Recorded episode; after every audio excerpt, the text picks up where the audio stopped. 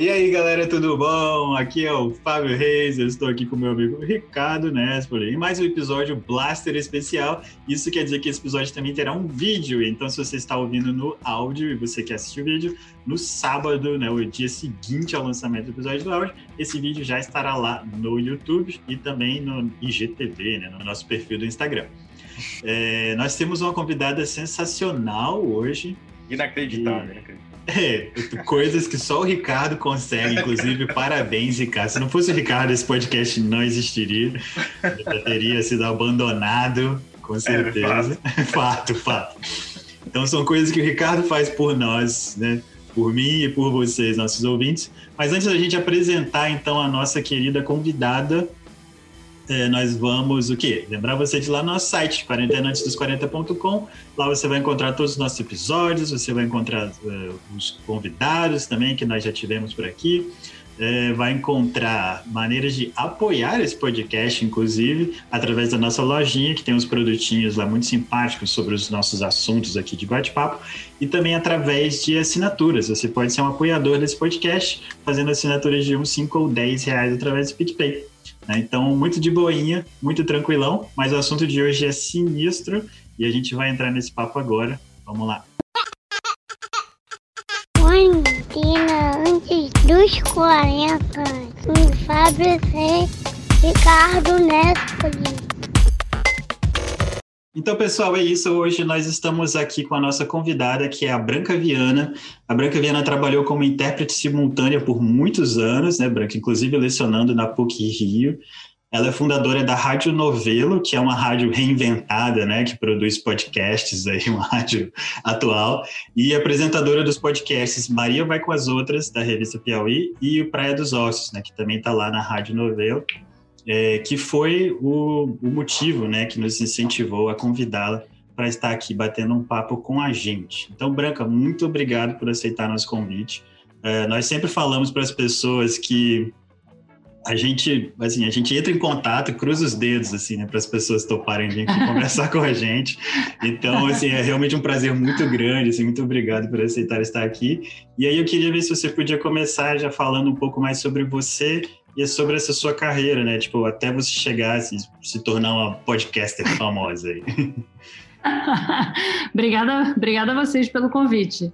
É, bom, o que, que vocês querem saber? Como você falou, eu fui intérprete simultânea durante, enfim, durante a minha vida inteira. É a minha, é a minha carreira, né, principal. Eu trabalhei como, comecei a trabalhar como intérprete com, sei lá, 20, 20 26, 27 anos mais ou menos, e, e, e, fiz isso até dois anos atrás. A última vez que eu entrei numa cabine de interpretação foi na Flip de 2018.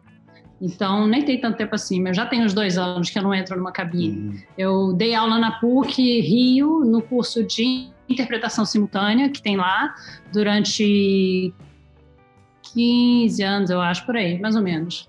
É, até 2017, eu parei de dar aula em 2017. Em entre 2017 e 2018, uh, eu comecei a fazer o podcast Maria Vai com as Outras para a revista Piauí, que é um podcast sobre mulher e mercado de trabalho, em que eu entrevisto mulheres de todas, de todas as profissões, de muitas profissões, para saber como é que é a vida delas profissional como é que elas chegaram naquela carreira, se quais, que tipo de que tipo de discriminação elas sofreram ou não, se é uma profissão muito masculina ou não. A gente fala um pouco também da vida pessoal delas, fala de filho, né? Porque quando você está falando de mulher e trabalho, sempre a questão da maternidade é fundamental. É, então a gente fala, fala disso e eu e esse podcast já existe há dois anos, agora está no hiato, né, até por causa do, do pré dos ossos, uhum. é, mas eu espero que volte em breve, porque eu estou com muita saudade de, de conversar com as mulheres que eu entrevisto. Eu adoro fazer aquele programa, acho muito legal, adoro. Eu converso com mulheres bem diferentes de mim, algumas mais parecidas comigo, outras bem diferentes, com vidas muito diferentes, de outros lugares do Brasil. Então, para mim é muito muito interessante. Eu tenho muita curiosidade de saber como é que é a vida delas. E estou com saudade de conversar com elas. Como é que foi esse salto para os podcasts? É, a, a Paula Scarpim, que hoje em dia é diretora de criação da Novelo, ela era repórter da Piauí. Ela foi repórter da Piauí durante muitos anos. E ela é, é, ela é assim fascinada por podcast há muito tempo. Eu também. Eu comecei a me interessar por podcast há muitos anos por causa da interpretação, porque podcast é muito bom para você treinar o seu ouvido para as outras línguas. E, e, eu sempre ouvi muito, assim, desde, deve ter, sei lá, deve ter quase 20 anos que eu ouço podcast, eu ouvi aqueles, sabe, quando mal era podcast, quando era mais ou menos um programa de rádio que as pessoas botavam na internet, eu já estava ouvindo, porque é muito bom para você ter acesso às outras línguas, não só a língua, mas as gírias que estão se falando no país onde fala a tua língua de trabalho e as questões políticas, as personalidades pop, sabe, a cultura pop do lugar, tudo que você tem que saber quando você está na cabine. Porque quando você está numa cabine de interpretação, você nunca sabe o que, que vem. Tudo bem, você pode estar fazendo um evento de medicina, mas o, o pesquisador que está lá apresentando vai contar uma piada, vai falar sobre política no país dele, no Brasil, vai contar uma gracinha, vai falar de um filme. E você, se você não tiver atualizado, você se perde, porque isso é uma coisa para a qual você não consegue se preparar. Você se prepara com a terminologia técnica ah. daquele evento, mas esse tipo de coisa não tem como você se preparar. Então você não pode ser pego de surpresa. E podcast é muito útil para isso, porque no podcast você você refina a sua audição, você refina o seu ouvido para a língua e para todos os sotaques diferentes, porque entra gente de tudo quanto é sotaque, que você também tem que saber, uhum. porque a gente, principalmente gente como eu que fazia interpretação de inglês, inglês você trabalha principalmente com pessoas que não são nativas do inglês. Então você tem italiano falando inglês, francês falando inglês, chinês falando inglês, brasileiro uhum. falando inglês, e as pessoas falam com sotaques diferentes que você, você é obrigado a entender, né, que você está na cabine. Podcast é muito útil para isso. E quando eu comecei a dar aula, eu estava também sempre atrás de podcasts para recomendar para os meus alunos, nas várias línguas de trabalho deles, né? Então eu sempre acompanhei muito e aí fiquei viciada. Eu sou completamente falou do podcast, sempre fui, muito antes de fazer podcast. E a Paulinha sempre quis que a Piauí fizesse podcast. E tinha algumas pessoas na Piauí que queriam também. E aí, aos poucos, ela foi convencendo a redação de que seria legal fazer um podcast. E aí, é, eu, que não trabalho na Piauí, de vez em quando escrevo para eles, mas não, não trabalho lá, é, fiz esse pitch do Maria Vai com as Outras para eles. Foi na época que estavam criando o Foro de Teresina, que é o podcast de política deles, semanal, que é um sucesso de público, é um podcast sensacional. E na mesma época, a, a Piauí topou o meu pitch de fazer o Maria Vai com as Outras, e aí foram criados os dois podcasts em, no início de 2018. Eles começaram mais ou menos ao mesmo tempo. E aí, à medida em que foi indo, vocês fazem um podcast, eu não sei, vocês já devem ter notado, que dá um trabalho insano tá, você fazer um podcast. Tempo. Muito trabalho. E essa parte que vocês falaram, que vocês pedem para as pessoas serem para entrevistar, e vocês ficam esperando, aí a pessoa um topa, o outro não topa, mas você tem um podcast que você tem que colocar. Não sei como é que é de vocês, se vocês têm uma periodicidade muito certinha, se vocês lançam quando vocês estão afim. Mas como eu estava fazendo um podcast para a revista Piauí, não tinha isso. Eu tinha um podcast que tinha que sair na data em que ele tinha que sair. Sim. Então, é um trabalho insano, realmente. Você editar, você encontrar as pessoas certas, você encontrar um tema, você tem um norte, né? Porque eu queria que tivesse que fosse uma coisa bem delimitada, não é um podcast sobre qualquer coisa. E isso tudo dá muito trabalho. Então, aos poucos, eu fui vendo que não dava para eu fazer o podcast e trabalhar como intérprete e ainda dar aula na PUC. Então, a primeira coisa que eu fiz foi sair da PUC, porque dar aula é outra coisa que é um trabalho Demora insano também. Você preparar uma aula é um trabalho insano. Eu dava aula duas, às vezes três vezes por semana, dava aula sábado. Então não dava, realmente não dava tempo, sabe? E eu fui gostando muito de fazer podcast, porque fazer podcast é muito legal é muito, muito divertido. E eu fui ficando muito interessada, sabe, em conversar com essas mulheres todas que eu conversava e, e trabalhar em equipe. Interpretação também é um trabalho em equipe, porque você está na cabine com uma outra pessoa, mas é mais em equipe só na hora em que você está no evento. O resto todo do trabalho da interpretação é bem solitário. Você está em casa decorando listas e listas e listas de palavras sobre duto submarino, cirurgia torácica, enfim, seja lá o que for que você vai fazer naquele dia, é, você fica dias preparando, é muito solitário. Na hora que você está na cabine, você está com alguém, aí é um trabalho em equipe. Mas podcast não, podcast é um trabalho de equipe grande. Você pode trabalhar com muita gente, e quanto, quanto mais gente boa estiver dando opinião, melhor, melhor vai ficar o resultado. E eu adoro isso, eu gosto de trabalhar em equipe, eu prefiro do que trabalhar sozinha. É, então eu fui gostando cada vez mais de fazer podcast, aí fui largando largando as outras coisas que eu fazia e aí passei a fazer só isso. E aí, no final de de, de 2018, assim, a gente, eu e a, a Paulinha, a Flora Thomson Devô, é, a, a Kellen Moraes, que também era da Piauí na época, e o Guilherme Alpendre, que veio do, do Poder 360 em Brasília, a gente resolveu criar a Rádio Novelo, que é uma produtora de podcasts. E aí a gente passou a fazer só isso. Eu acho engraçado que eu comecei a ouvir podcast também muito tempo atrás e a gente você estava falando desses que, ah, parece rádio colocado em podcast. E eu sinto que os podcasts gringos né os podcasts americanos ainda tem muito disso assim eles colocam ah, parece que não tem muito cuidado assim com a edição igual a gente tem. A gente ah vamos tirar o sonzinho lá atrás vamos ficar no num lugar sem barulho. Eles parecem que estão fazendo uma zona. Mas eu tô falando que é engraçado que a primeira vez que eu ouvi um podcast foi exatamente uma pessoa que trabalhava como intérprete que me apresentou. Ele, inclusive, é uma pessoa engraçadíssima, que é o. Ele não é conhecido, mas é o Einstein. O Einstein foi uma pessoa que ele, ele fez aquela. A United Call of Benetton fez um negócio de modelo, um, né, de, de, de fotos que eram um papa beijando um, um cara ortodoxo, um padre beijando uma freira. Ele era o padre dessa foto, assim. Né? e ele foi o cara que me apresentou o podcast. Assim. Aí você falou disso, eu lembrei, cara, então quer dizer, os intérpretes ouvem mesmo podcasts em inglês, eu acho. Então, é, Oi, é não, em inglês, em francês, em espanhol, é. em italiano, na chinês, na língua que for. Agora, eu não concordo muito com você que os podcasts gringos não são editados, eles são, nossa, o primeiro podcast que eu comecei a ouvir foi o This American Life, a coisa de 20 anos atrás, e não pode haver um podcast mais é. mais cuidado, mais editado, feito em meses, às vezes, para sair cada historinha daquelas deles, que cada episódio tem três histórias, né? Cada historinha daquelas são meses, meses e meses, e eles muitas vezes jogam fora uma história no meio, porque, segundo eles, a história não andou, entendeu? Não funcionou cara fica três meses apurando, depois de três meses diz: Não, essa história não funcionou, vou jogar fora. É um podcast feito com muito cuidado, é. muita gente e muito editado. Nossa, e com muita sonoplastia, né? Assim, uma captação perfeita e uma sonoplastia incrível, trilha sonora maravilhosa e muito, muito cuidado. É, Agora tem, tem podcasts. Que eu conheço, é.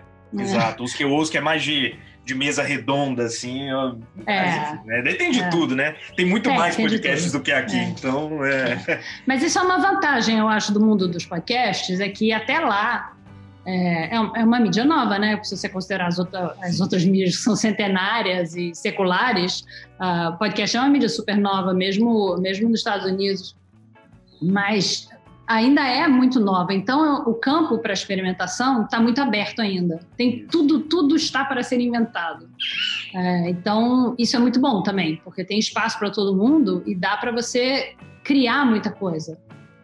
Sim. Eu acho isso uma vantagem. Eu acho interessante, sabe, trabalhar numa mídia assim que é tão aberta. É, eu acho que o podcast tem algumas vantagens que, a princípio, você só precisa de um microfone, né? De que você conseguir editar e publicar em algum lugar. Então, para você começar, eu acho que é um, é um salto pequeno, né? Mas para você depois alcançar qualidades, né? Como, como Praia dos Ossos, por exemplo, isso com certeza dá muito trabalho, envolve muitas pessoas. A gente, você falou da nossa periodicidade, a gente publica assim, três vezes na semana, mas conversas. Nossa!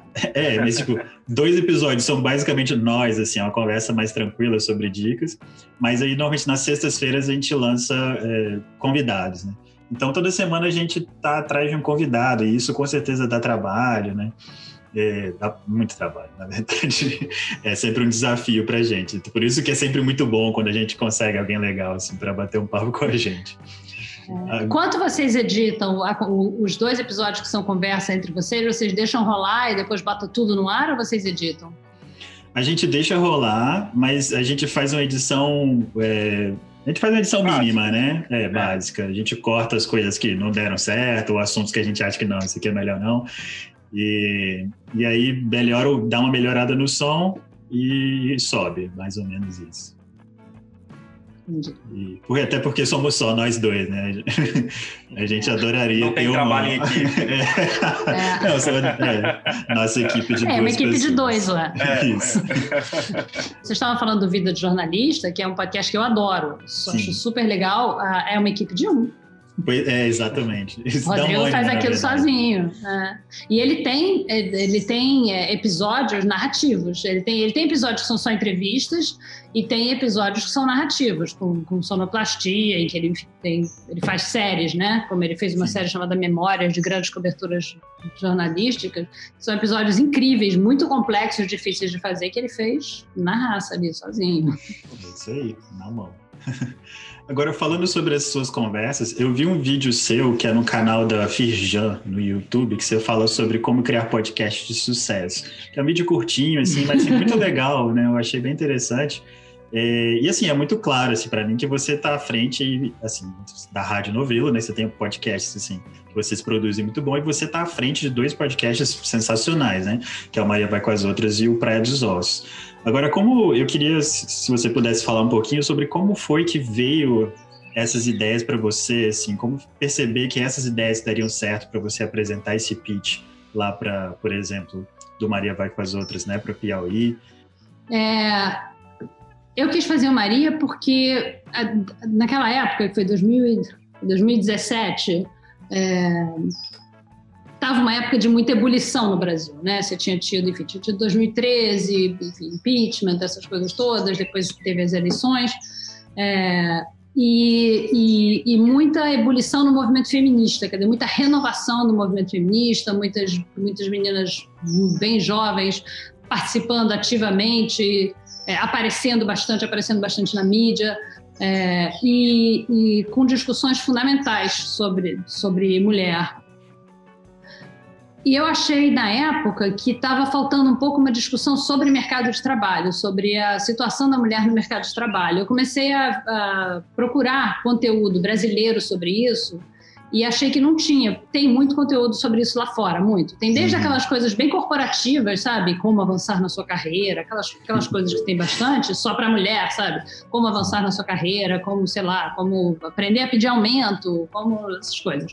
Mas tem também é, podcasts mais feministas mesmo, sobre essa questão específica de mercado de trabalho, de discriminação no mercado de trabalho, de, de licença maternidade, de, enfim, de como você resolve essas questões, que são questões estruturais, né?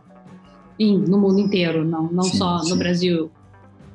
E aí eu achei que, se, que poderia ser interessante, que poderia haver um público para esse tipo de discussão aqui no Brasil e que eu estava sentindo falta de ter essa discussão aqui no Brasil, de entender como é que é a vida das mulheres. Hoje em dia, quase metade das famílias no Brasil são sustentadas por uma mulher. É, e então eu achei que era e como a mulher ganha menos do que o homem, é muito importante você cuidar disso, você prestar atenção nisso, porque uhum. se você uhum. tem 40 e tantos por cento das famílias sustentadas por mulher e a mulher ganha 30% a menos, 20% a menos do que um homem, isso significa um empobrecimento muito grave dessas famílias. famílias. Então, é quase metade das famílias brasileiras que sofrem com isso. Essas crianças sofrem com isso, essas mulheres sofrem com isso. Então, é uma questão, não só uma questão feminista, mas é uma questão para você pensar na riqueza da nação no PIB do Brasil e nas questões de desigualdade, questões de pobreza, é, que são questões fundamentais para a gente se desenvolver como nação. E eu estava querendo ver esse, sabe, a mulher no mercado de trabalho desse ponto de vista, do ponto de vista da, da, da contribuição das mulheres para o PIB e do, do problema que é o fato da mulher ainda ser muito discriminada no mercado de trabalho e ganhar menos e, e o efeito que isso tem nas famílias. Foi por isso que eu resolvi fazer e foi esse o pitch que eu fiz para Piauí e, e colou. Estou para. que bom. É. Bem legal. Não, e realmente é, é uma conversa muito interessante, né? Eu, eu, na verdade, eu fui descobrir o Maria Vai com as Outras depois do Praia dos Ossos. E para ouvir mais o seu trabalho e tudo mais. E são conversas muito interessantes. E pelo simples fato da gente estar ouvindo mulheres falando sobre suas vidas, assim, né? E tem tanta coisa interessante, realmente. É, foi uma boa ideia. Agora, e sobre, sobre o Praia Teve dos coisa, agora eu, eu, que, eu que quero saber, eu que vou fazer pergunta para vocês dois. Teve coisa nova que vocês ouviram lá que vocês nunca tinham ouvido antes? Ou nunca tinham pensado, assim? Ou, ou, ou não? Ou vocês já imaginavam aquilo tudo? Eu, é uma boa pergunta, assim. Eu acho que algumas coisas me impressionam, porque, por exemplo, a gente ouve falar dessa diferença salarial, né? Mas é, eu acho que fica muito claro nos episódios que existe essa diferença que você falou, né? Tipo, de 20% a 30%. Eu acho que eu não imaginava que fosse tão grande e que fosse tão comum, na verdade. E mas é uma coisa que faz a gente pensar, com certeza, né? E também pensar em mulheres em trabalhos diferentes, né? Você vai, tipo, uh, tem uma. Você fala até no episódio lá que você fala que é uma mulher que trabalha como segurança. Depois você vai e faz umas conversas é. mais delicadas também, né? Tipo, com, com prostitutas e tal. Então você ouve é. ponto, pontos de vistas, assim, que são diferentes. Que às vezes você nunca parou para ouvir, assim. Então é bem. Não, legal. de fato, é. você falou dessa de prostitutas, para mim, cara é muito surreal, assim, porque é um mundo muito diferente do mundo que a gente está acostumado. E são valores, assim, né, insanos, insanos. Uh, né, duas, três horas, dois mil reais, umas coisas assim né, das prostitutas de luxo, é. né? É umas coisas é. que a é. gente nem imagina que existe. Para mim é muito fora da realidade. É, é legal. Ouvir. É, eu gostei muito daquela conversa. Ela é essa menina especificamente de, de quem você está falando, que é uma prostituta de luxo. Ela é, ela é muito inteligente e já refletiu muito sobre a profissão dela. Então foi muito bom conversar com ela, porque é bom você conversar com pessoas que já tenham pensado nisso. Às vezes é bom você conversar com uma pessoa que está pensando naquilo pela primeira vez na tua hora, frente. Né? Isso também é interessante. Você vê a pessoa refletindo, a pessoa pensando, isso também é interessante. Mas no caso de uma profissão como, como a prostituição, para mim foi muito interessante conversar com ela, porque ela já tinha pensado naquilo tudo, sabe? Ela tinha coisas bem interessantes a dizer. E ela é uma menina incrível. Que legal. Pois é, eu acho que tem, tem talvez disso, assim, também, como é, esse trabalho, assim, que você tem de deixar a pessoa à vontade para falar sobre a, sobre a vida dela, né? Colocar a vida dela ali e apresentar esses problemas, e as dificuldades que elas encontram. Eu acho que isso é uma conversa extremamente válida, na verdade. Né? É, é É, eu conversei com mulher de tudo quanto é tipo, né? Desde uma neurocirurgiã até uma camelô, mulher branca, mulher negra, rica, pobre, de, de vários lugares do Brasil. A gente sempre tentava achar gente de lugares diferentes do Brasil para para ter realidades diferentes e para ter sotaques diferentes, né? Porque num podcast é muito legal você ter gente falando com sotaques diferentes, dá uma textura bacana, é, é legal, eu gosto de ouvir, eu gosto de ouvir sotaque. Então a gente sempre tentava isso também. É. E é engraçado pensando nisso, porque pra gente, o, nós somos o Espírito Santo, né? Então o, seu sotaque, o sotaque carioca, é o diferente pra gente. Você, é. você que tá trazendo a textura hoje. E nós somos os que é. acham que não tem sotaque, né? Jura? que a gente tem, eu não sei, eu acho que não tem. o pessoal do Espírito Santo acha que não tem sotaque? Isso. É uma, é uma defesa que nós temos, é. Ai, que engraçado. Isso não existe, vocês sabem, né? Não, sim. É, não. Racionalmente a gente sabe. É, emocionalmente, afetivamente, vocês estão apegados a essa ideia. Exato. Ah, entendi. Tá bom. E agora, é, entrando então na ideia agora do pré dos ossos, fala pra gente também como que veio essa ideia assim, de fal falar sobre esse assunto, né? Sobre a história da Angela Diniz, sobre tudo isso que cercou o caso dela. Fala um pouco pra gente também. A Ângela Diniz era uma mineira, o que a gente chamava de socialite na época, uma pessoa que vivia em festas e saía muito em coluna social, que eram as redes sociais da época, né? E era bem famosa na, nas colunas sociais e capa de revista, uma mulher muito bonita, muito charmosa e muito controversa. Ela vivia tendo, vivia tendo escândalo em torno da Ângela Diniz. Então ela já era bem conhecida quando ela, quando ela morreu. Ela era chamada de Pantera de Minas, muito conhecida. Não para mim, porque eu era adolescente na época, não lia, obviamente, coluna social, mas quando ela morreu, a gente viu, eu vi o quanto ela era conhecida. Ela era conhecida para outras pessoas, pessoas mais velhas. Né? E ela foi assassinada pelo namorado, um, um paulista chamado Doca Street, matou ela na, numa casa onde eles estavam na, na cidade de Búzios, na Praia dos Ossos que é o nome da praia, não é um, não é um título macabro para o nosso podcast, é, é o nome da praia mesmo, onde ela morreu nessa praia, a praia chama Praia dos Ossos. E, e ela então foi assassinada em 76 por esse namorado, era um namorado com quem ela estava há pouco tempo, e, e depois, três anos depois, teve o julgamento dele em 79, e foi isso que fez com que o caso ficasse tão conhecido, porque em 79 o, o advogado dele era o Evandro Lins e Silva, que era o o advogado mais famoso do Brasil, que tinha sido ministro do Supremo, tinha sido caçado na ditadura e era um, era um considerado o maior criminalista do Brasil.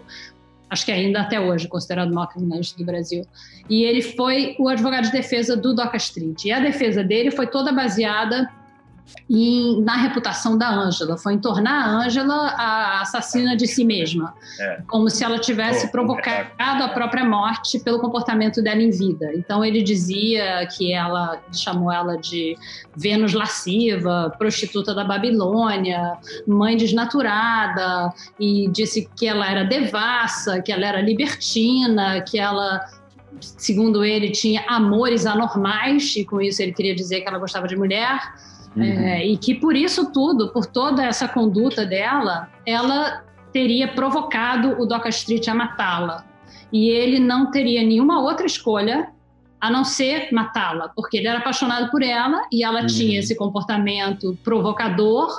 Ela foi uma ameaça a ele e ameaça a honra dele de homem e por isso ele só tinha uma opção, que era dar quatro tiros nela e matá-la.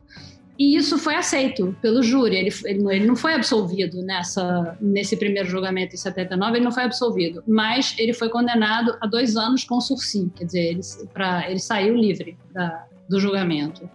E isso foi um escândalo, porque foi uma defesa muito, muito machista, em que quem estava sendo julgado ali era a mulher que tinha morrido, que não tinha nada a ver com a história, tinha morrido, e ele foi pintado como um herói romântico, um homem que matou por amor, que estava destruído, cuja vida tinha sido destruída por ela, é, que o fato dele matá-la tinha destruído a vida dele, mas que a culpa era dela, ela é que tinha destruído a vida dele e que ele seria, sabe, um morto que caminha pelo resto dos seus anos e que isso já era punição suficiente, então que ele não, hum. não precisava ter mais punição do que isso, ele já, já era um, um morto que caminhava. Isso mesmo em 79, que era o Brasil ainda, ainda o Brasil da ditadura, né? ainda um Brasil muito conservador, mesmo em 79 isso foi um escândalo. A imprensa majoritariamente comprou essa tese, que foi uma tese vendida pelos advogados do DOCA, criada pelos advogados do DOCA ainda anos antes do julgamento, de que ele era um passional, um apaixonado, um coitado, um infeliz, um morto que caminha, que tinha sido cruelmente tratado por essa mulher vil. É, e a, a, imprensa, em grande parte, comprou essa, essa tese. A, empresa, a imprensa também vilipendiou a Ângela, tratou ela realmente como Vênus lasciva, prostituta e etc, etc. E mas foi um escândalo. Para outras partes da imprensa, foi um escândalo, e para as feministas que estavam começando a se organizar como movimento social de fato naquela época, já, já, já, já há alguns anos, foi um susto. Foi um susto. É o que elas contaram para gente, as mulheres que a gente entrevistou que participaram do movimento feminista da época, contaram para gente que foi um susto, que quando veio aquela sentença, elas ficaram todas muito, muito impactadas e muito surpresas e muito assustadas. Porque uma sentença como essa, para a mulher, até hoje, quando acontecem essas coisas de um homem que mata uma mulher ser absolvido, é um susto para gente como mulher, porque você vê o risco que você está correndo, entendeu? Você vê que um Sim. homem pode te matar porque, porque resolveu que você fez alguma coisa errada. E não, e não precisa nem ser por ciúmes.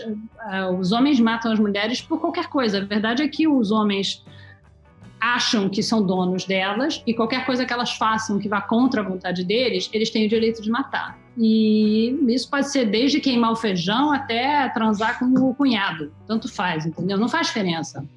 Pode ser porque engravidou e, ou porque não engravidou e o cara quer ter um filho, pode ser porque cuida demais das crianças e não dá bola para ele, ou, ou, não dá bola para as crianças, ou porque queimou o feijão, ou porque quis trabalhar, ou porque quis estudar, ou porque não quer mais ficar com ele, ou porque quer ficar com ele e ele quer ficar com outra, quer dizer, não, não tem como escapar, sabe? Então, hum. quando vem uma sentença dessas, é muito assustador se você é mulher, porque você vê que você está perdida. Você está perdida, você está nas mãos desses caras. E, e é muito difícil.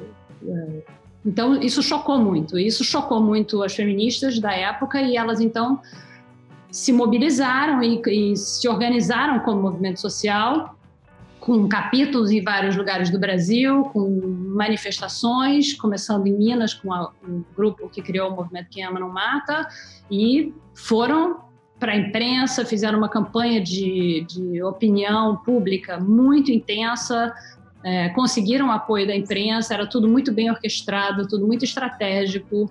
E no dia do, do, segundo julgamento do DOCA, porque o primeiro foi anulado, muito por causa da pressão das feministas e da pressão da opinião pública por causa das feministas, uhum. o primeiro julgamento foi anulado.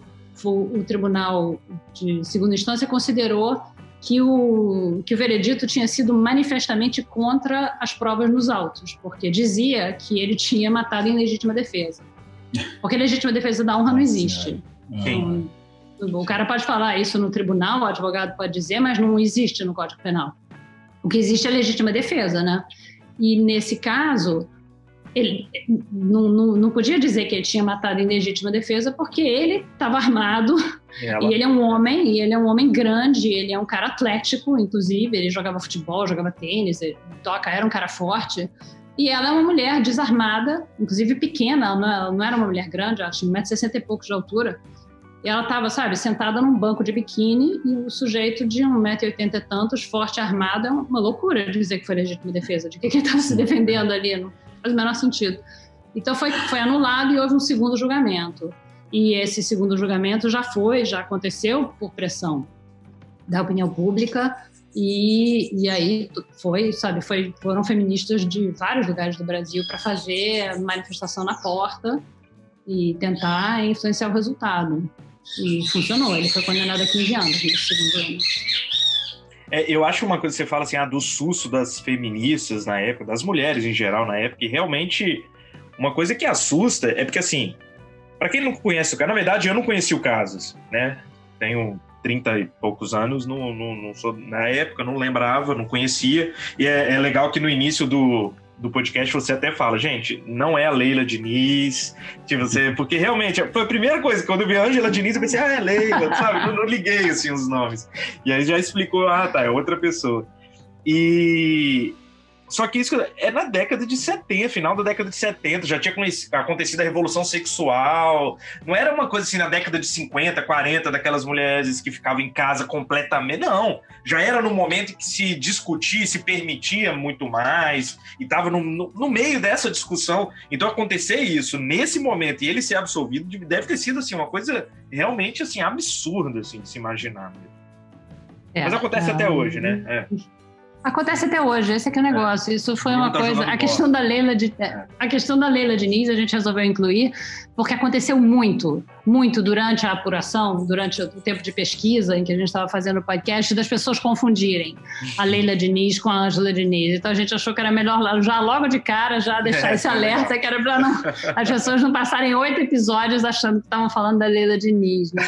E a Leila Diniz era muito diferente, né? Ela era uma artista, ela andava num meio de vanguarda com pessoas completamente diferentes. A Ângela Diniz era andava com pessoas mais conservadoras nesse meio de elite, de coluna social de, de high society, era, assim, elas eram completamente diferentes uma da outra.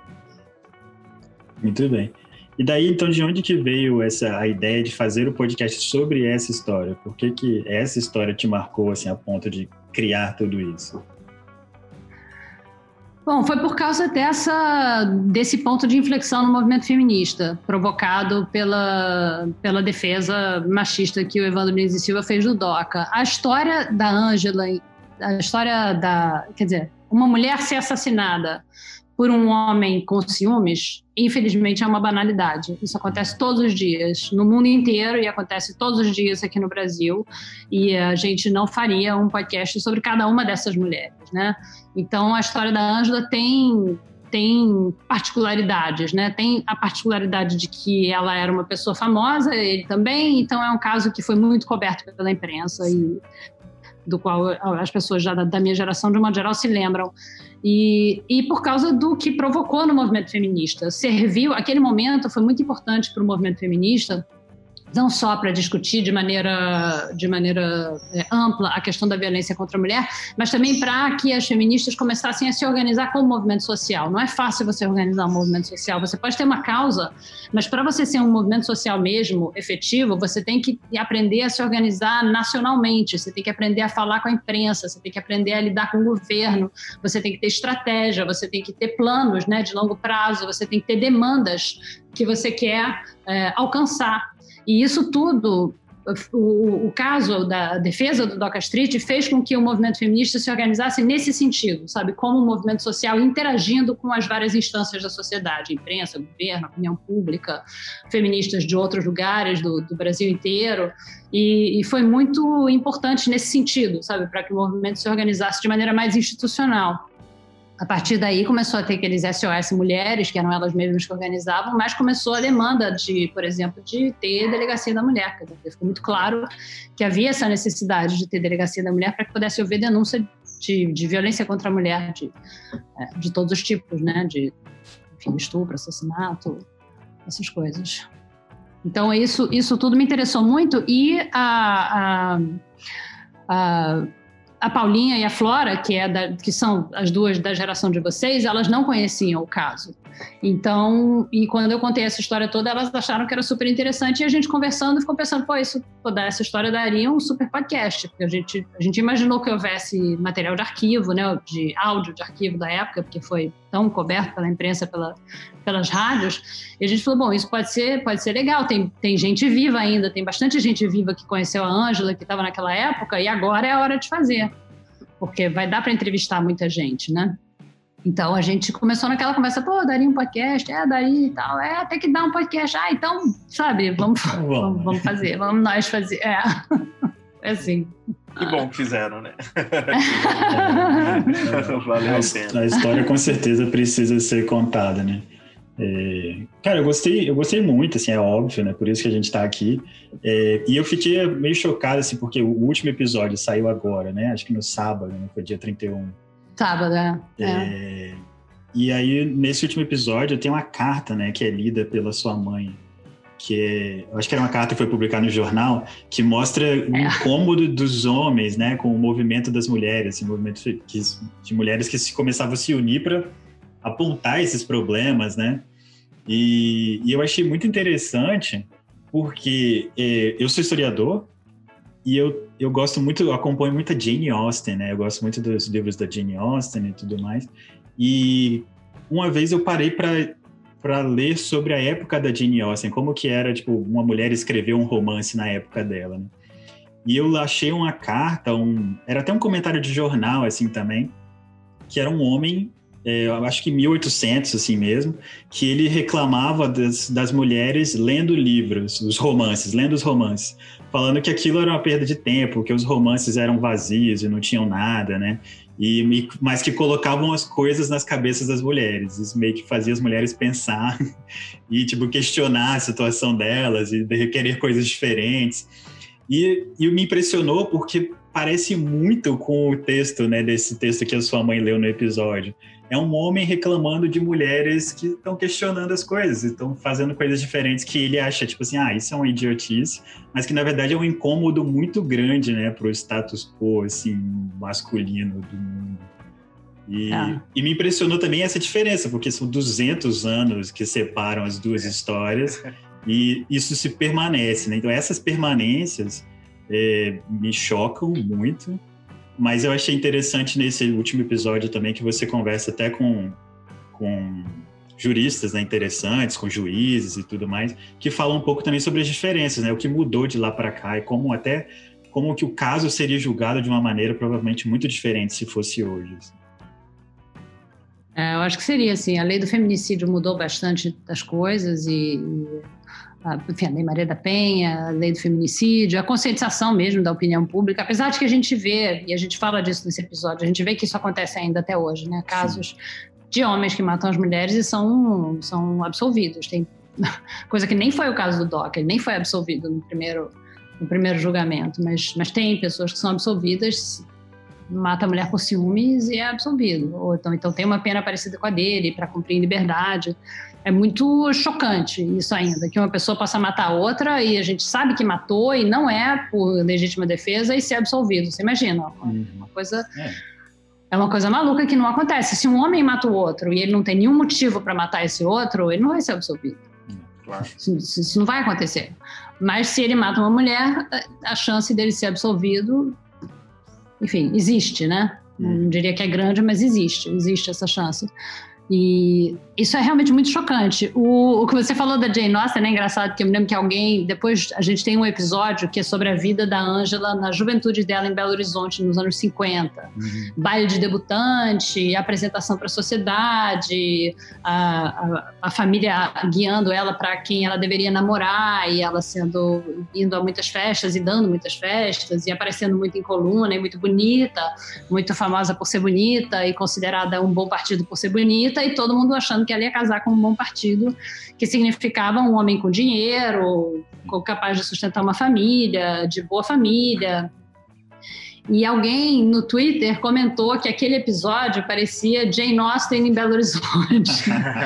em que, e realmente, porque a preocupação da, da, das mães né, e das famílias, Casar, dos pais sim. também, das, das famílias dessas meninas, né, era que elas fizessem um bom casamento, um que casamento. é a preocupação é. que você vê na, na, Jane Austen, porque as mulheres não tinham como se sustentar. Sim, sim. Então, você vê a Angela, ela parou de estudar com mais ou menos 15 anos, ela não completou o ensino médio. É, porque essa é a época que vai vai vai para festas e vai fazer baile de debutante, vai ficar conhecida e vai começar a namorar o futuro marido. Ela começou a namorar o futuro marido nessa idade, inclusive. Já, na, já no baile de debutante dela, ela estava namorando ele. Depois terminaram, depois voltaram, mas já estava namorando ele. E ele era um homem muito mais velho, que era uma outra coisa que era considerada normal, que isso foi uma coisa que espantou a gente também. Tem relatos da Ângela num famoso baile de carnaval, em que ela apareceu assim pela primeira vez como que mulher linda, no baile de carnaval que ela foi vestida de grega, e todo mundo lembra, as amigas lembram, os jornais lembram dela vestida de grega, muito bonita, que, que mulher maravilhosa, ela tinha 13 anos. Que doideira. Uma coisa filha. é muito chocante. Aí você imagina que, sabe, que você vai ter homens de 30 anos, uhum. de 40 anos, escrevendo no jornal sobre a sua filha, falando da, do vestido curtinho da sua filha, do lindo cabelo, que menina linda, que vai ser assim assada e vai casar não sei como, da sua filha, é uma coisa muito muito impressionante. Isso é uma coisa que impressionou muito a gente. É uma espécie de pedofilia consentida e aprovada, inclusive incentivada. Incentivada, Sim, isso. É. É. E esses homens, eu, eu fico imaginando o que, que devia ser esse baile, sabe? Assim, o, o constrangimento que essas meninas passavam, porque elas estavam sendo expostas lá uh, ah, para serem escolhidas por esses homens. Aí você você imagina um homem de 30 anos indo num baile de carnaval que tem meninas de 13? Escolhendo é, assim, uh, 13. É. escolhendo a menininha, dizendo, ah, é essa daí, então. Um leilão, quase. Com ela. É uma coisa meio, é. sabe? É muito E, e você, eu, eu, eu, como mulher, que me lembro de, enfim, de começar, a gente começa a ser assediada, eu me lembro, meu primeiro assédio no ônibus, eu tinha 11 anos. 11 anos, o cara me agarrou no ônibus, me deu um beijo. Eu com 11 anos, eu tenho medo até hoje. Eu falo disso, eu fico com o coração palpitando de medo. Até hoje eu tenho medo disso. É uma, é uma coisa maluca isso. Eu fico imaginando essas meninas, a Ângela e as amigas com quem a gente conversou, imaginando o constrangimento delas e o medo, sabe? Daqueles homens olhando, porque você sabe que o cara tá te olhando de um jeito estranho e olhando uhum. para as tuas pernas, que você tá com o vestidinho curto e você não entende direito porque, porque, porque você é criança ainda, né? é muito, muito assustador, é uma maneira estranha de ser criada, muito. dá medo, dá muito medo. Acho não, que afeta é. a pessoa de alguma maneira ali. Você não, não. passa incólume, sabe, por uma experiência dessa como mulher, é. eu acho. Eu acho que é muito preocupante mesmo. É, eu não tenho filhos, né, mas eu sou professor e dou aula para ensino médio e tudo mais. Então, é, você cara, você vê, assim, que tipo, uma menina de, de 13 anos, 14, ela é uma criança, tipo, não é, não existe essa sexualização assim que era tipo muito pública e aberta e permanece também, né, até hoje. E é, é. assustador. Eu acho que a, a palavra é essa mesmo para mim. É muito assustador que é. isso fosse assim, né? Muito, muito aberto, é. público no jornal, né? Na coluna social, é. como se fosse nada. É. Você falou do, da carta que a minha mãe lê no episódio 8, no episódio de encerramento do podcast, que ela lê uma carta de um homem que escreveu para um jornal, né? Reclamando das feministas, dizendo Isso. que essas feministas estão botando minhoca na cabeça das mulheres, que a mulher tem que ficar em casa e cuidar de criança. É, e, que, e que, enfim, que essas feministas são mal amadas, que não, que não são mal comidas, e enfim, lamentando a existência do movimento feminista, mas nesse episódio que aconteceu do, do Robinho, né, condenado por estupro na Itália, ele falou, e a gente ouviu ele falando, né, infelizmente existe agora esse movimento feminista. É, é a mesma coisa que aquele cara da carta está dizendo. Nossa. Infelizmente, existe agora esse movimento feminista que fica botando minhoca na cabeça das mulheres que eu quero que fiquem lavando minha roupa e das mulheres que eu quero estuprar. Elas agora reclamam. Não é possível uma coisa dessa. É a mesma coisa, é a mesma ideia. É a mesma ideia, né? Infelizmente, até... agora tem essas feministas. Esse do Robinho assim, me parece até aquela do Scooby-Doo, assim, ah, eu teria conseguido estuprar quem eu quisesse se não fosse essas malditas feministas, esse, é, esse é, cachorro. É, é. É isso que ele está dizendo, né? É, Infelizmente, é, agora é tem essas feministas. E é. agora é assim, tem essas feministas. E aí o pior é que ele fala, ah, a minha pior culpa foi ter é, traído minha esposa. Tipo. Porque surgiu, né? Na verdade, se não aparecesse, ele nem se sentiria culpado nem disso, na verdade, né? É, porque apareceu ele foi pego, né? ele achar que o pior, que o crime dele é ter traído a esposa e não ter estuprado a moça, né? É muito, é a mesma ideia. Nesse caso é a mesma ideia. Eu acho que a gente evoluiu muito. Eu não estou dizendo que o Brasil é o mesmo claro. daquela não, carta que a minha mãe lê, não, de jeito nenhum, de forma alguma, de forma alguma. Eu acho que eu ia me matar se eu pensasse isso. Eu realmente não penso isso. Eu acho que a gente evoluiu muito, mas ainda tem que evoluir mais, né? Isso é esse tipo de declaração é inteiramente inaceitável. Mas eu acho que esse caso, justamente esse caso do Robinho, mostra como mudou. É, tanto que ele Teve não tá uma coisa, entendeu? Não tá jogando, ele não tá jogando. Se fosse, ah, sabe, há 20 anos atrás, há 30 anos atrás, passava em column. Ele não tá jogando. Ele, ele pagou um preço na carreira dele por ter feito o que ele fez e por ter dito o que ele disse a respeito do, que, do, do crime que ele cometeu. Então, isso mostra, apesar de ser um caso muito chocante realmente, mostra como mudou, como a gente evoluiu, como a gente hoje em dia está num país muito melhor do que a gente estava naquela época. Claro. É, é verdade. Agora, falando sobre, essa, sobre toda essa questão, né, essa dificuldade toda, esses, sim, esse absurdo todo que foi, que são esses casos, né, essas situações, eu acho que talvez o momento mais impressionante assim do podcast do Praia dos Ossos é o fato de você ter ido entrevistar o Doca, né, de você foi lá conversar com ele sobre esse assunto. É, como que foi para você? Essa é uma, é, uma, é uma entrevista que a gente queria muito fazer. A gente, a gente ficou tentando, como a gente conta no episódio, né? A gente ficou tentando meses e meses falar com Doca e, enfim, no fim das contas a gente conseguiu, graças à nossa produtora fantástica, Cláudia Nogaroto, que conseguiu essa entrevista pra gente. Entre outras coisas incríveis que ela conseguiu, ela conseguiu isso. É, e a gente queria muito fazer essa entrevista, não porque a gente quisesse ouvir o outro lado, não é isso, hum. porque não tem outro lado. Tem certos é. assuntos que não tem outro lado, só tem um lado. Ele matou ela e acabou. Esse é o, esses, esses, são os fatos. Não existe um outro lado em que, sei lá, em que ela teria provocado ele a matar e a culpa é dela. Isso não existe. Mas a gente queria fazer perguntas que só ele podia responder. Então tinha perguntas é, sobre, sobre o relacionamento deles, coisas que a gente fez na entrevista que nem entraram, mas que eram para nossa informação, uh, quando que aconteceu isso, quando que aconteceu aquilo, onde vocês estavam, a gente deu isso, isso é verdade, aquilo não é verdade, enfim, várias coisas que a gente queria checar, tipo checagem mesmo, de fato que só ele poderia responder, gente não tinha certeza do que, que era na verdade. E também é, perguntas que só ele poderia responder, que é uma coisa que deixava a gente assim muito perplexa, é, é, é, é, como uma coisa dessas acontece, sabe? Por que isso acontece? Ele, ele de fato amava ela, eu não tenho a menor dúvida disso, de que ele era apaixonado por ela. Eles tinham uma relação tempestuosa, louca, mas ali rolou alguma coisa entre aqueles uhum. dois, sabe? É, e como que acontece uma coisa dessas? Por que que acontece uma coisa dessas? O que, que passa na cabeça do cara, sabe? Na hora que ele pega a arma e diz: Eu vou acabar com a vida dessa mulher. É, que, que, que, é isso, sabe? O que, que, é isso? E isso, essas são perguntas que só ele poderia responder, ninguém mais poderia responder. Foi uma entrevista muito difícil, porque ele estava lá relutante, é, ele não queria dar entrevista, ninguém obrigou ele a dar entrevista, ele acabou indo, muito por causa daquele amigo dele, o Jorge, que, que a gente já tinha entrevistado antes e, e que foi por isso que ele foi dar a entrevista, porque ele tinha dito para o Jorge, Jorge que ele ia dar, e ele disse: Eu vou manter minha palavra, eu estou aqui só por causa do Jorge. Mas ele passou, assim, a primeira parte da entrevista toda sentado na, na, no braço da cadeira, numa poltrona, dessas poltronas bem fofonas, sabe? Dessas, uma vez que você senta, você está sentado. Dá, sabe? É, é toda uma, uma coisa para levantar. E ele não sentava, sabe? E o Jorge ficava insistindo: senta, Doca, senta, senta. E ele não sentava. Ele, tava, ele, ficou, na, ele ficou assim sei lá, uns 40 minutos no braço da cadeira, sem tirar os óculos escuros, virado para a porta do apartamento.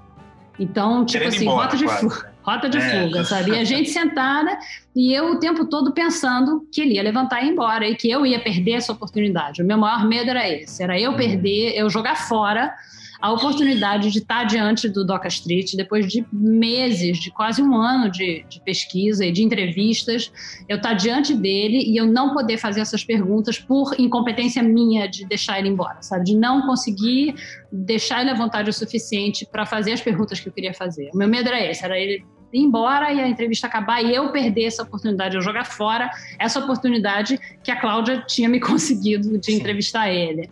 Esse era o meu maior medo. Então eu estava nervosa por causa disso.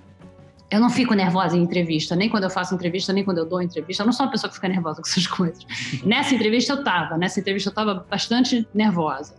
E a Flora também. Nós estávamos as duas nervosas porque a gente sabia que tinha era high stakes essa entrevista. Então tinha muito muito em jogo ali, né? É, então e, e foi uma entrevista difícil porque ele, como a gente mostrou, ele não queria falar. Ele estava muito relutante em falar.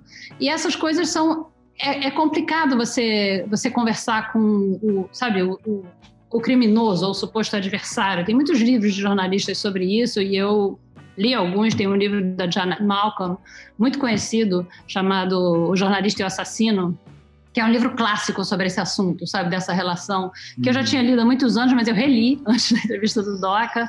E tem um outro livro de um escritor francês chamado Emmanuel Carrère, não sei se vocês conhecem, que se chama O, o Adversário, justamente. E é um livro, ele é um escritor fantástico, recomendo fortemente. E é um livro sobre, é, sobre um cara na França que matou a família inteira. Ele matou a mulher, os dois filhos e os pais. E ele fez isso porque ele mentiu a vida inteira que ele era médico, um médico famoso da OMS, e a família não sabia. Ele passou 20 anos mentindo para a família e fazendo coisas mirabolantes para mentir. No fim das contas, chegou uma hora que ele ia ser desmascarado e ele, em vez de ser desmascarado, ele matou todo mundo. Ele matou os próprios filhos, que eram pequenininhos, matou a mulher e depois foi para casa dos pais, matou os pais, depois tentou matar a amante, não conseguiu. E o, e o Emmanuel Carrère, que é um grande escritor, resolveu escrever um livro sobre esse cara, com essa história horrível. Então, no livro do Carrère, não é só a história do cara, tem toda uma discussão de, de por que você decide escrever sobre um criminoso, né? O que, que você está fazendo? Você está servindo ao criminoso? Quer dizer, dando, dando voz a essa pessoa, dando espaço para essa pessoa se explicar? Ou você está servindo a você mesmo a você, a eu, no meu caso, sabe? Eu estou servindo a mim mesma porque eu quero ter esse puro de reportagem, de botar o DOCA no meu podcast. Uhum. É, sabe? Que, qual a intenção? Tem alguma intenção real para a narrativa que eu quero contar, de conversar com esse cara, que não seja o meu ego de conseguir esse furo e que não seja só dar, sabe, dar palco para ele, que já escreveu um livro e que foi a pessoa principal dessa história durante 40 anos. É, então, eu tive toda essa discussão, sabe, na minha cabeça. E junto com a minha equipe também, eu conversando sobre isso com, a, com todo mundo da novela. Todo mundo entrou nessa discussão, entrevista do Doca entrevista, o que a gente faz. Eu sempre fui da opinião de que sim, de que eu queria falar com ele, de que eu queria falar com ele. Mas eu me preparei muito para essa entrevista e não só a gente tinha muitas listas de perguntas diferentes que a gente não sabia o que, ia acontecer ali, e foi uma entrevista dupla, né? Porque tinha o amigo dele, mas também por causa disso, sabe? Todas essas questões éticas do que, que acontece quando você faz uma entrevista com uma pessoa assim, sabe? Quais são as suas responsabilidades como, como repórter?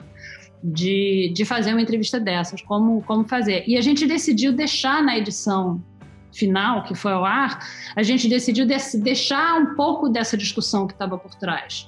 Porque uma vez que a pessoa te dá a entrevista, a verdade é que o poder é todo seu. Está nas uhum. tuas mãos. Você pode editar uma entrevista do jeito que você quiser. Vocês podem pegar essa minha entrevista aqui e editar de uma maneira completamente diferente. Principalmente, no meu caso, porque eu uso narração no podcast. Então, você, você bota um trechinho e aí uma narração, um trechinho e uma narração. Essa narração pode distorcer completamente o sentido daquele trechinho. Ah, o poder está todo meu, é todo meu. Uma vez que o cara me deu a entrevista, acabou, o poder é todo meu, ele não manda mais nada. Então, a gente poderia ter editado essa entrevista de mil maneiras diferentes. Poderia ter editado fingindo que foi um confronto fingindo que eu fui lá dizer, seu machista, você matou, não sei o quê. Não, entendeu? Não foi nada disso. E eu não queria que ninguém achasse que foi. Não foi nada disso. Não é meu estilo, nenhuma entrevista funciona assim. É, você, a pessoa te recebe em casa para te dar uma entrevista, é óbvio que vai todo mundo dizer oi, bom dia, prazer, muito obrigado, desculpas, com licença, sabe? É, é, é um ser humano que está ali. E mal ou bem, inclusive no caso do Doc, é um ser humano que, no fim das contas, foi para cadeia, né? E é isso que a sociedade é um idoso, considera né? como sendo. É um, é. é um cara de 84 anos. É. E é um cara que, mesmo que eu tivesse 30, ele cumpriu a pena que a sociedade considerou correta. Ele foi condenado a 15 anos de cadeia, ele cumpriu, ele foi para cadeia mesmo. Ele ficou em cadeia com assassino, traficante, estuprador, ele, ele foi para cadeia. Então, mal ou bem, o meu papel não era julgar uhum. o Doca. Eu queria que ele respondesse as perguntas que eu tinha. Mas o meu papel não era julgar quem ele é, como ele é, o que, que ele está fazendo, não era isso. E nem e, e, deixar, deixar os ouvintes julgarem. Deixar os ouvintes julgarem, não, deixar os ouvintes ouvirem e pensarem Sim, o que quisessem. Né? E a gente quis deixar tudo isso na entrevista, essa parte em que a gente chega, diz: Oi, seu Raul, muito prazer, como vai? Muito obrigada pela entrevista. É, e ele fala: Ó, oh, vê lá o que, que vocês vão fazer com isso. E eu digo: Pode deixar. Eu poderia ter tirado tudo isso. Claro, óbvio. ninguém, é. ninguém precisava saber. A gente Tirar quis a deixar de propósito. Isso, né? Tirar a é. humanidade. Eu poderia ter fingido que eu estava entrevistando, sabe? Que nem o Olavo de Carvalho é entrevistado, que ele xinga as pessoas. Eu poderia ter fingido que era assim, mas não foi, não foi e, e, e, não tinha por que ser. Não era esse o meu interesse. O meu interesse não era fazer uma entrevista. Não é um filme do Michael Moore, sabe? Eu poderia ter editado como o Michael Moore faz com os filmes dele, em que tudo vira um confronto. E a gente não sabe, na verdade, se aquilo realmente foi um confronto ou se ele editou como um confronto. E o confronto não te leva à compreensão. Essa é a verdade. E o que eu estava tentando ali era tentar que ele me explicasse que diabos aconteceu. Como isso acontece? O que, que passa na cabeça de um cara que ama uma mulher e resolve que vai acabar com a vida dela, que vai matar ela? É, o que, que ele pensou na hora? Por que, que ele fez isso? Por quê? Por que, que ele fez isso? E se fosse uma, se fosse uma entrevista de confronto, para começar, ele teria ido embora. Assim, é, sem dúvida. Exato. Ele teria ido não embora nos primeiros três minutos, acabou, não tinha entrevista nenhuma. E eu nunca teria essas respostas. Não que eu tenha tido muito, mas, é, mas eu não teria. Eu não teria a oportunidade de fazer essas perguntas que a gente queria, sabe? Então, foi isso. É, é complexo. Isso tudo é muito complexo. Não, com Esse episódio é meio que um exercício de empatia, assim, porque a gente ouve e, e, é isso, como eu falei, é um idosinho, você vê, um cara já fragilizado, e ele fala, e tem momentos que ele se emociona, e a gente começa a ficar com raiva da gente mesmo, porque a gente se emociona com ele, assim. Tem hora que a gente se emociona com ele, tipo, pô, cara, olha só o cara, sofrência. Aí depois você pensa, pô, ele deu quatro tiros na cara dela, sabe? Não, não dá. Mas é, é, é, é uma experiência muito boa. Porque é isso, é você botar a humanidade. E isso, na verdade, a, a gente está precisando um pouco, né? O Brasil está precisando um pouco humanizar também as pessoas e tentar entender o que, que se passa. E aí não é justificar, não é, é dizer que não, não tem problema, mas é tentar entender todo, ver o que, que aconteceu é, a gente vê que é humana, uma pessoa que é humana, que cometeu um erro gravíssimo, enfim, mas não é um monstro, até porque é mais fácil a gente achar que são monstros que cometem essas coisas, né? É um monstro. Ah, não, aquele ali é um monstro, não é a pessoa que está do seu lado, né? E ele não, ele é uma pessoa que pode estar do seu lado. Pode ser o seu avô, enfim. Então é, é, é. duro ouvir, mas é importante. É, se fosse um monstro, não teria tanto feminicídio, né? É. tem tanto feminicídio, tanto estupro e tanta violência contra a mulher, porque são pessoas que estão por aí, são pessoas da nossa família, do nosso conhecimento, são nossos vizinhos, são pessoas uh, que, que, parecem ser normais, mas são capazes de matar uma mulher, de bater, de bater em criança, de estuprar. É, e, e, na maioria das vezes não são psicopatas, monstros, são pessoas normais. Isso a gente precisa entender. Se não fosse assim, não haveria tantos feminicídios no Brasil. Claro. Verdade. Agora, gente, eu sei que nosso tempo está chegando ao fim, então para a gente liberar a Branca muito em breve, Branca, você pode só, você já deu duas dicas de dois livros que parecem já muito interessantes, assim, né, sobre é. a questão do jornalismo e tudo mais, mas você poderia dar mais algumas dicas para a gente? Uh, pode ser podcast, pode ser mais livros, qualquer coisa que você acha, tipo assim, oh, isso aqui seria interessante vocês conhecerem. Bom, tem um tem um livro, eu só estou dando, só dando coisa triste. coisa triste. Mas tem um livro que eu, que eu li agora nesses dias é, sobre esse assunto, que é um livro da, daquela repórter da Globo, Ana Paula Araújo. Ela escreveu um livro sobre abuso sexual.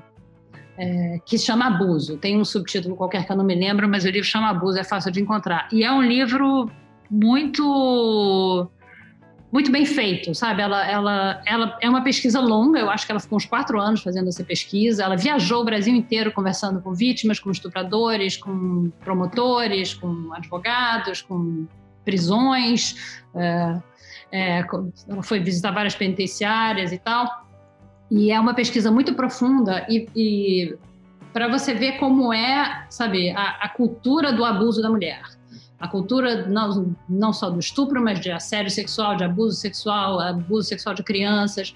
É um livro difícil de ler, obviamente, porque as histórias são muito, muito tristes, mas eu acho que é um livro importante, porque mostra como o, como o machismo ainda está entranhado nas instituições no Brasil, como o machismo realmente é estrutural. Então, você tem um judiciário muito machista, você tem um, um, aparato policial muito machista que não sabe como receber essas mulheres, você tem as famílias também ainda muito, muito machistas, que não acreditam na mulher ou acham que aquilo é normal, não acreditam na menina, não acreditam na criança. Você tem a vergonha da vítima, ela diz isso, ela tem toda razão, que o estupro é o único crime em que a vítima é que fica com vergonha.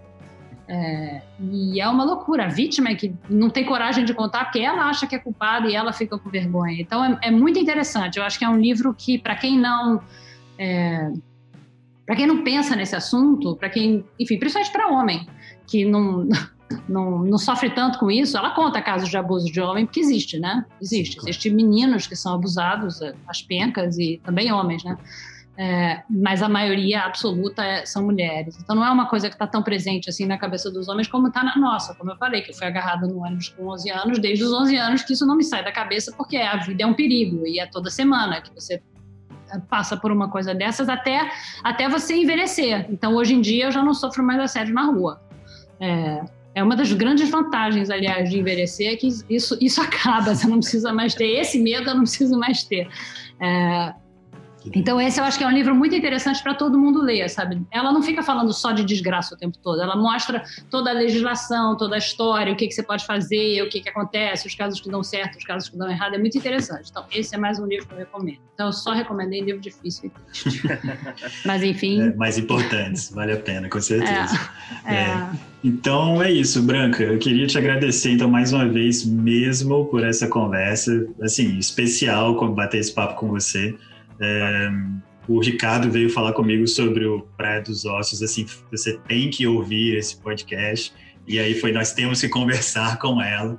É. Então, foi assim, valeu muito a pena mesmo. Muito obrigado. Ricardo, quer deixar alguma coisa? Não, realmente agradecer bastante, assim, de fato, essas últimas semanas ouvindo Praia dos Ossos foi aquela, aquele carrossel de sentimentos, assim, é muita muita raiva, né, que a gente sente. O Fábio, quando ouvindo o primeiro episódio, ele só me mandava mensagem: Caraca, eu quero botar fogo nesse negócio, porque assim, dá muita raiva mesmo ouvir isso tudo. Mas realmente muito importante. E, e é muito interessante a forma como você transforma aquele caso específico e vai levando até a história do movimento feminista e a importância do movimento feminista. E, bem, nesse momento em que a gente vive, é cada vez mais importante reafirmar essa importância, né? Então, agradecer mesmo, esse papo foi muito legal. Agradecer pelo seu trabalho, enfim. Continue desse jeito que a gente vai continuar te ouvindo sempre. Obrigada a vocês pelo convite, foi ótimo, super divertido é. conversar com vocês. obrigado. Que bom. Então tá bom. Muito, é muito obrigado mais uma vez. Bom dia. Até mais, Branco. Bom dia. Tchau. Tchau. Que conversa legal, né? Valeu muito a pena. É, como a gente fala todo episódio com convidado, como eu comentei lá no começo, é, a gente normalmente entra em contato com as pessoas e cruza os dedos, assim, para elas toparem vir conversar com a gente, porque são pessoas com as quais a gente realmente adoraria conversar, né, e saber um pouco mais, ouvir o que elas têm para dizer e também pegar umas dicas, assim. Então, essas dicas agora do final aqui da Branca, valiosas. O Ricardo já estava falando aqui no intervalo, que ele já comprou dos livros, né? Fiz de novo. O adversário. Pois é, é verdade. É. no episódio da Jimmy Austin, inclusive, que já foi mencionado, é. foi mencionado aqui hoje. O Ricardo também comprou um livro enquanto a gente fazia o episódio. Então, isso também aconteceu aqui. Então, obrigado, Branca, já pelas dicas. Assim, únicas. A conversa também foi única. É, se você ainda não parou para ouvir o Maria Vai com as Outras, vai lá mas, assim, eu acho que o Praia dos Ossos talvez seja ainda mais especial, é, porque é um podcast... São oito episódios. É, são oito episódios, né? Uma história início, meio e fim. É, os episódios têm mais ou menos uma hora aí, mas... Cara, acredita em mim quando eu digo para você que vale a pena você sentar e ouvir. É, pode ser em pé também, não tem problema. Então, acho que é isso. Lembrando, então, vai lá dar ouvida nesses podcasts. Lembra também de dar uma olhada lá na Rádio Novelo, né, que é fundada pela Branca, que eles, eles produzem podcasts para outros grupos, outras pessoas. Então, lá você vai encontrar outros podcasts bem legais. E acho que é isso. Em relação a nós, lembre-se de ir lá nas nossas redes sociais: Facebook, Twitter, Instagram, eh, YouTube. Ia falar de novo, ia falar Facebook de novo. É, YouTube. É, lá no nosso site agora nós temos uma sessão só de convidados especiais. A Branca já está lá, se você está ouvindo esse episódio. Não, nós temos, cara, o Ricardo também fez um post esses dias falando sobre como é legal assim a gente conversar com esses convidados todos. Então nós temos convidados muito impressionantes, conversas fantásticas mesmo. Dá uma passada lá. E é isso. Falou então. É isso.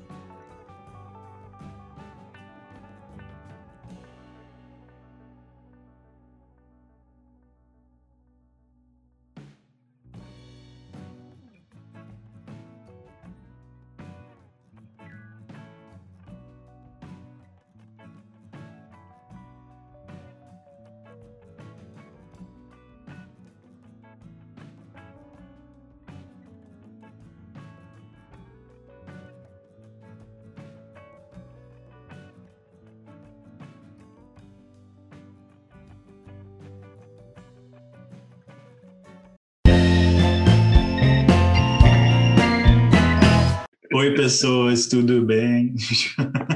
um novo começo de. é que você tá arrumadinho, agora você tá é. arrumadinho. Olá, caros ouvintes. O que, que tá rolando, cara? E a gente vai entrar nesse papo agora. Valeu. Vamos lá. Valeu. Não era valeu, lembra? Era... É, de novo. Eu acho que eu tô me despedindo. Não, eu falei valeu também. É, aí eu entrei na onda. A gente estava aqui falando sobre Guaraná Jesus enquanto você não entrou. né? Que na verdade nem é bom, mas a gente está aqui defendendo agora porque. Né? É. Eu nunca tomei Guaraná Jesus. Horrível, é doce, doce é. demais. Parece um é, chiclete líquido, eu diria. É. Tem cara daquelas coisas que tinha quando era criança, que era grapete e uma outra coisa chamada cruz. É, cruz já não é, não É, cruz não sei, grapete sim. É, cruz é cruz é, é um grapete de laranja, sabe? É um refrigerante de laranja. É horrível, é horrível. Acho que nem quando era criança eu gostava. O próprio grapete todo mundo gosta, se fala com nostalgia, mas era ruim, né? Não tem jeito. Né? Horrível, horrível, horrível. Não, horrível. Eu gostava quando criança, mas uma vez eu fui em algum lugar, não me lembro onde é que era, desses lugares onde só tem tubaína, Sim. e tinha grapete, e eu fiquei toda nostálgica e tomei para quê? Não, a gente não deve nunca fazer isso. Quebrando é, Deixa as nostalgias na nossa cabeça. Né? Exatamente, exatamente. É. Mas aí no final a gente normalmente pede para as pessoas darem umas dicas também, né? Tipo, ah, então dá umas dicas para gente do que fazer na pandemia. Então eu comecei a avisar para as pessoas com antecedência assim, no começo do episódio, porque às vezes a gente pegava as pessoas de surpresa no final e aí elas não sabiam muito o que dizer e para não, deixa eu pensar um pouco e tal. Mas se você já quiser ir pensando em algumas coisas a partir de agora, já é uma boa ideia. É, essa, essas coisas não pode pegar as pessoas de surpresa, não é, vai. É, isso, aprendemos, aprendemos. É. Mas Ouve, só ouve, porque é muito impressionante e é um trabalho. Eu ouço podcast especial. tomando banho, cara. Eu ouço podcast é tomando mesmo, banho. cara. Eu comprei uma caixinha de som. Você dessas... aquela que gruda assim na parede? Ela não gruda, não, mas enfim, ah, é uma uh. caixinha de som que é. É porque assim, essas que grudam são ruins. Eu comprei uma JBL, né? Melhorzinha. Hum. E. não, porque o som não é autossuficiente. Foi, e o banheiro, o, o chuveiro faz o barulho quando tá quentinha, né? Aí, enfim, eu coloco lá e fico ouvindo, cara. Fico ouvindo podcast enquanto tomo banho. Isso, aí depois Façam chega a conta de água. É, essa é uma sugestão. É. Ouça um podcast quando tomo banho. Aí, muito bom.